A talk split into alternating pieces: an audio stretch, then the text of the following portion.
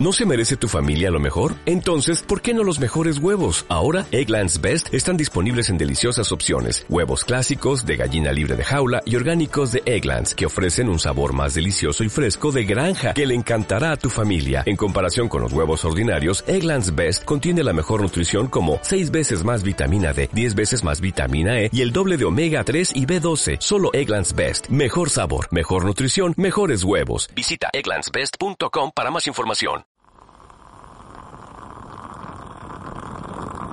Hola, un saludo desde La Habana.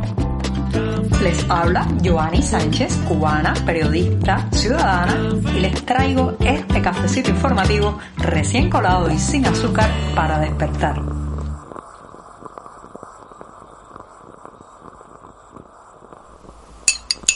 Cafecito de lunes, el más importante de la semana, porque hay que reiniciar la labor informativa en este podcast en una jornada del 10 de octubre de 2022, un día feriado aquí en la isla. Ya saben que coincide con un aniversario más del inicio de las guerras de independencia, un 10 de octubre de 1868.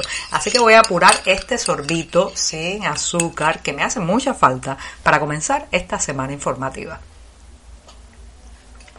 Después de este buchito amargo, les cuento que durante los últimos días ha sido noticia una carta, una misiva publicada por los medios oficiales cubanos y firmada, rubricada por intelectuales, artistas y periodistas en que dan un espaldarazo al régimen cubano, especialmente, eh, pues de alguna manera justifican la represión contra las protestas populares que se han ido sucediendo en la isla en los últimos meses, en las últimas semanas y que han ido aumentando de tono. Esta es una carta que eh, pues intenta cerrar filas alrededor de la Plaza de la Revolución y justificar, reitero, los excesos represivos que ha cometido contra la población cubana que de manera pacífica y o sea, generalmente pacífica, ha eh, exigido no solamente que mejoren las condiciones cotidianas de la vida, sino también un cambio, un cambio de rumbo nacional. Bueno, pues estos firmantes, que ya son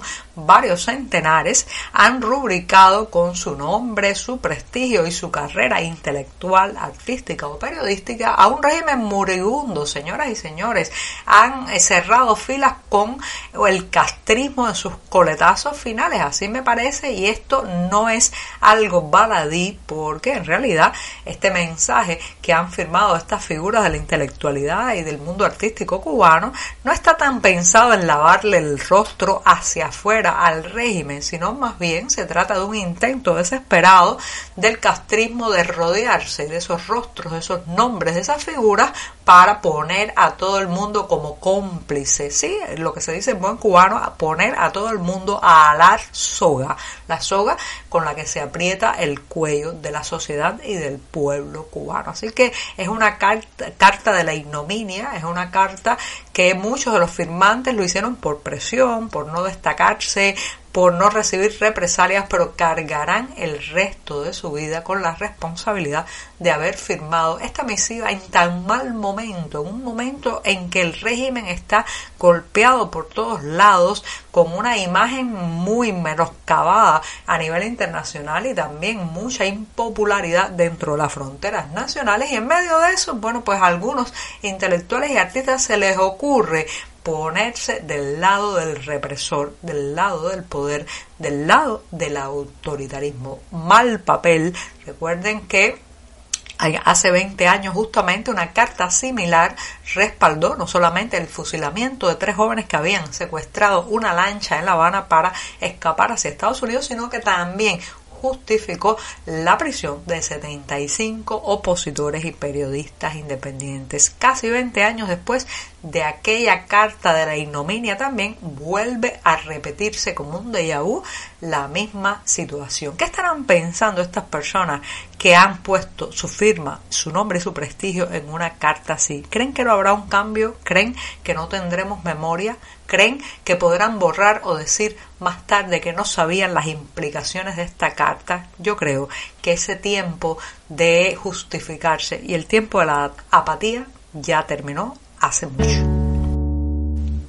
El sábado en Hawái Grande, en la provincia de Matanzas, y el domingo en Santa Cruz del Sur, esta vez en Camagüey. Sí, así han sido las últimas protestas populares documentadas este fin de semana a través especialmente de videos colgados en la red social Facebook que dan muestra de que la indignación no se aplaca en esta isla cada día, cada semana. Es rara la ocasión en que no se reporte un tipo de manifestación de esta naturaleza que muchas veces comienza cuando pues hay un apagón, largas horas sin electricidad en estas comunidades y poblados, pero que también tienen un trasfondo político importante y un sentimiento libertario. Si se fijan ustedes en los videos transmitidos, por ejemplo, desde Hawái Grande, se ve que incluso cuando están protestando frente a la sede del gobierno local, los residentes en ese municipio hastiados de eh, la, el corte eléctrico, regresa el suministro de luz, pero ellos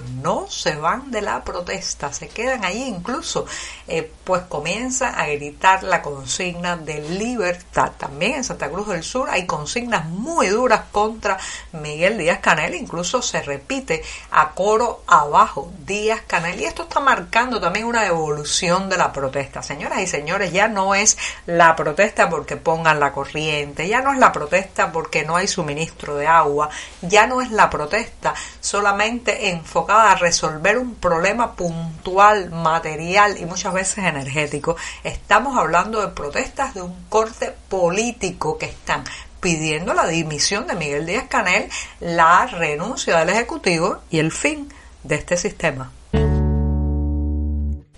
El béisbol cubano, nuestro deporte nacional y que un día fue la joya de la corona de la escena deportiva en esta isla, pues sigue en caída libre hacia el abismo, así, así como escuchan, porque la primera liga elite del béisbol cubano ha tenido que ser suspendida. Su inicio estaba programado para el pasado 8 de octubre, pero Lamentablemente los atletas no tenían uniformes, así como escuchan, los uniformes de los equipos que son importados, claro está, estos uniformes no llegaron a tiempo y la Comisión Nacional de Béisbol ha tenido que anunciar la suspensión del evento. Un puntillazo más a un deporte que sigue, reitero, de capa caída, no solamente por el éxodo de sus grandes figuras, el mal estado de las instalaciones deportivas y el propio desgano de la eh, fanaticada, digamos, de la audiencia de este deporte porque simplemente, bueno, pues el deterioro material lumínico también de los estadios quita mucho entusiasmo y quita muchos deseos de asistir a un partido de pelota cubana. Ahora, mucho más porque ni siquiera están los uniformes para comenzar la primera liga de elite del béisbol cubano, ese que un día fue el orgullo nacional en la escena deportiva de esta isla. Y para despedir este programa de lunes me voy con una recomendación de buen teatro, ¿sí? de la mano de la dramaturga Virginia Aponte. Está llegando a la escena en Madrid, España, una obra inspirada en la novela Memoria del Silencio de la escritora cubana Uva de Aragón. Este próximo domingo será una de las presentaciones de Memoria del Silencio y los detalles, como siempre, en la cartelera del diario digital 14 y medio. Ahora sí, me despido hasta mañana martes, que la semana será todavía muy joven. Muchas gracias. Por hoy es todo. Te espero mañana a la misma hora. Síguenos en 14medio.com. También estamos en Facebook, Twitter, Instagram y en tu WhatsApp. No olvides, claro está, compartir nuestro cafecito informativo con tus amigos.